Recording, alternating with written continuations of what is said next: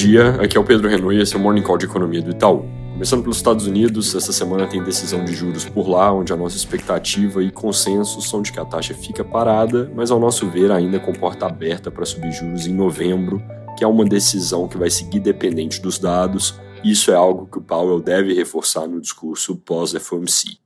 Lembrando, nas reuniões de março, junho, setembro e dezembro, o FOMC atualiza os DOTs, que são um resumo das projeções do comitê, e esses DOTs devem vir nessa reunião numa direção mais hawkish, ou seja, pendendo para mais alta de juros, porque de junho para cá a economia seguiu surpreendendo para cima e eles devem ter que praticamente dobrar a projeção de crescimento do PIB nesse ano para um nível que vai acima da velocidade de cruzeiro, então, em tese, num ritmo que pede mais pé no freio. Por esse motivo, os dotes para juros também devem vir mais altos. O de 2023 não deve mudar dos atuais 5,6% ao ano, mas 24 deve subir de 4,6 para 4,9 em 2025 de 3,4 para 3,6%. Esses números meio quebrados, só explicando, é porque o Fed trabalha com juro em banda, por exemplo, hoje em dia na banda entre 5,25 e 5,5% ao ano. Mas aí ao reportar nos dots, ele pega o ponto que seria o meio da banda e arredonda. Então, 5,6, por exemplo, significa uma banda um degrau acima da atual, de 5,5% a 5,75% ao ano. Na China também tem decisão de juros, expectativa é que não tenha movimento. Já no Reino Unido deve vir alta de mais 25 pontos base, com o discurso ficando mais brando ao indicar que juros já estão no seu pico ou perto dele. Outros bancos centrais também se reúnem, tem Japão, Noruega, Suécia, Suíça, África do Sul, Indonésia, Filipinas, Tailândia e Turquia. A maior parte dessas decisões acontece na quarta, mas no fuso do Brasil, algumas delas já saem amanhã à noite, por exemplo, a da China. Logo nessa semana a gente tem uma hiper quarta, porque aqui no Brasil o foco também é juros, com reunião do Copom que na véspera eu comento mais no detalhe, mas já adiantando, a nossa expectativa é praticamente um copia e cola do comunicado anterior, ou seja, corta juros em mais meio ponto, que é o que o mercado inteiro espera, e não muda a comunicação sobre os próximos movimentos para não abrir espaço para qualquer discussão sobre uma eventual aceleração de ritmo.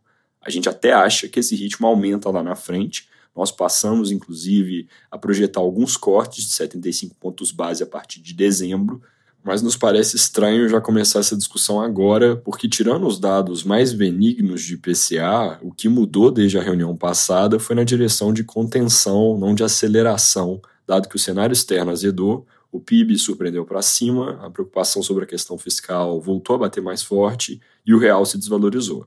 Tirando a discussão de juros a semana é relativamente vazia em termos de dados, só tem pesquisa Focus hoje, como em toda segunda-feira, e GP10 daqui a pouco, que deve vir com alta de 0,28% em setembro, já tendo deixado para trás o território de deflação, e às 9 tem o IBCBR, que junta os indicadores de atividade de julho em uma só coisa.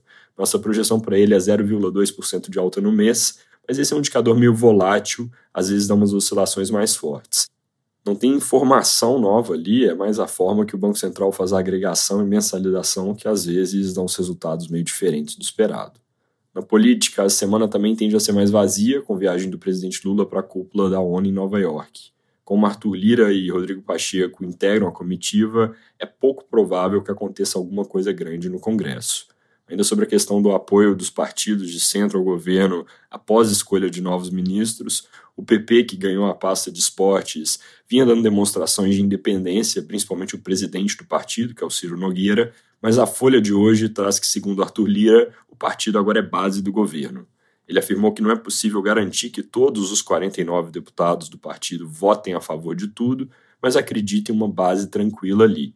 Também disse que o total, juntando outros partidos de centro que aderiram no começo e outros que aderem agora ao governo, deve dar cerca de 340, 350 votos, uma folga razoável com relação aos 308, que são a maioria mais difícil para passar PECs.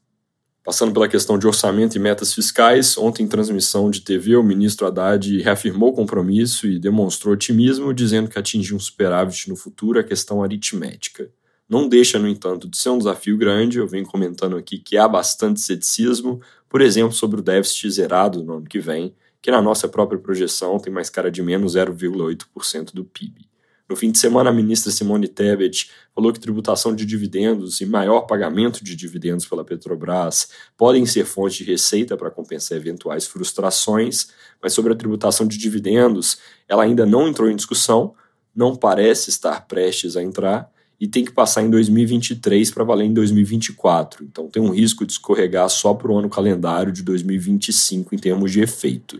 Enquanto a gente não tem clareza sobre o que o governo consegue colocar de pé em termos de arrecadação, o que tem de concreto é risco para cima na despesa, com pressão por mais gastos e possibilidade de algumas coisas estarem subestimadas no orçamento. E tem também um crescimento da arrecadação desacelerando ciclicamente, inclusive com o dado de agosto, que pode sair nessa semana, sem uma data definida.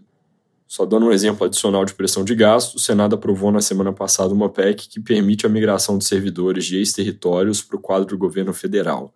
Ex-territórios são os estados de Amapá, Rondônia e Roraima, e cerca de 50 mil funcionários públicos dessas partes do país podem ir para a folha de pagamentos do governo federal por causa desse texto que os senadores aprovaram com as regras mais frouxas que da última vez que o assunto foi discutido. Custo por ano para a União deve ser cerca de 6 bilhões. A ministra do Planejamento e Gestão disse que a proposta que agora vai para a Câmara é muito ruim. Agora é interessante comentar que o autor da PEC é o próprio líder do governo no Congresso, o senador Randolfo Rodrigues. Isso mostra não só o desafio de conter pressões de despesa, como dificuldade em ver caminhando uma eventual reforma administrativa que realmente traga bastante economia. É isso por hoje, bom dia.